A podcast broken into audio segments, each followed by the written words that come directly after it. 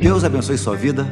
Eu me chamo Davi Silveira, pastor da Igreja Missionária Evangélica Maranata. E é um prazer compartilhar a palavra de Deus com você. E eu quero ler para você um texto por demais conhecido, que diz assim: Olha, no mundo passais por aflições, mas tem de bom ânimo, eu venci o mundo. Está registrado em João, Evangelho segundo São João, capítulo 16, versículo 33 apenas. No mundo passais por aflições, mas tem de bom ânimo, eu venci o mundo.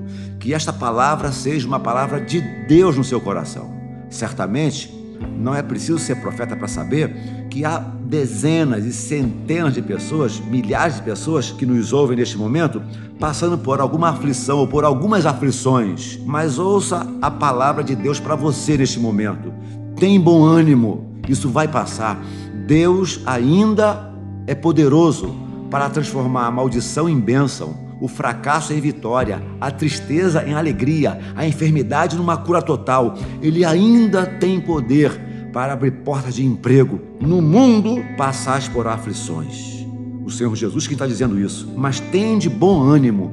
Eu venci o mundo. Nem tudo está perdido. O Senhor Jesus está do seu lado. O Senhor Jesus está do meu lado, o Senhor Jesus está do nosso lado. Quem sabe, quem sabe, o Senhor Deus está permitindo essa aflição para te dar maturidade, crescimento, conhecimento.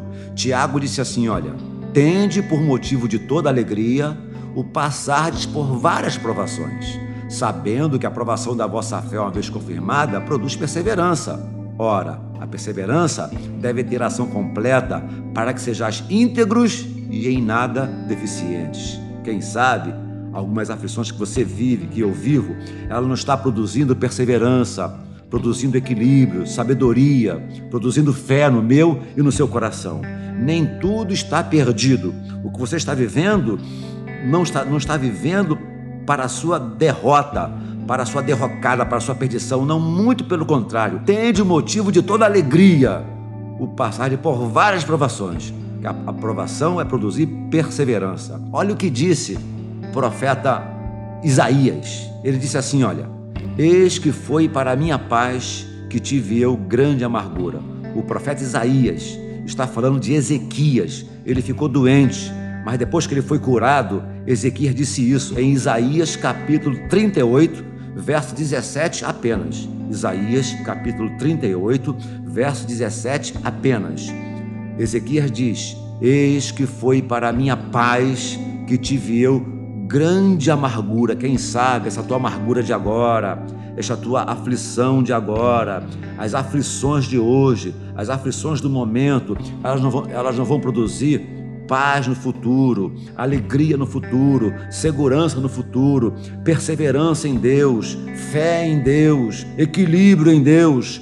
Eis que foi para a minha paz que tive eu grande amargura. José foi vendido para o Egito como escravo e, e lá, ao chegar em, no Egito, depois de ter sofrido algumas aflições, ele passou a ser o primeiro depois de Faraó. Governou todo o Egito e o mundo da época não pereceu por causa da sabedoria, do equilíbrio e, sobretudo, das aflições que José havia passado. Deu a José sabedoria e entendimento para trabalhar com equilíbrio na produção dos alimentos para que o mundo não perecesse na época.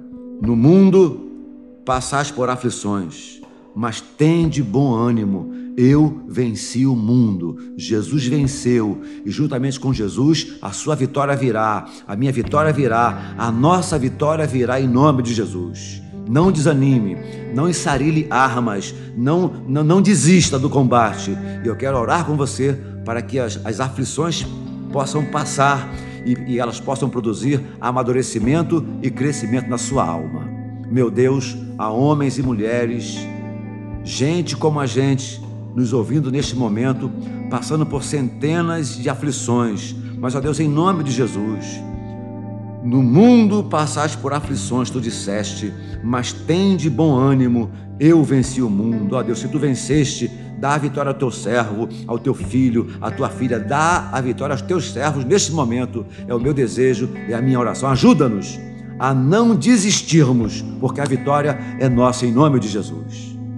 e que Deus te abençoe, que a bênção de Deus esteja sobre a sua vida, sua casa, seu lar, em nome de Jesus. Amém.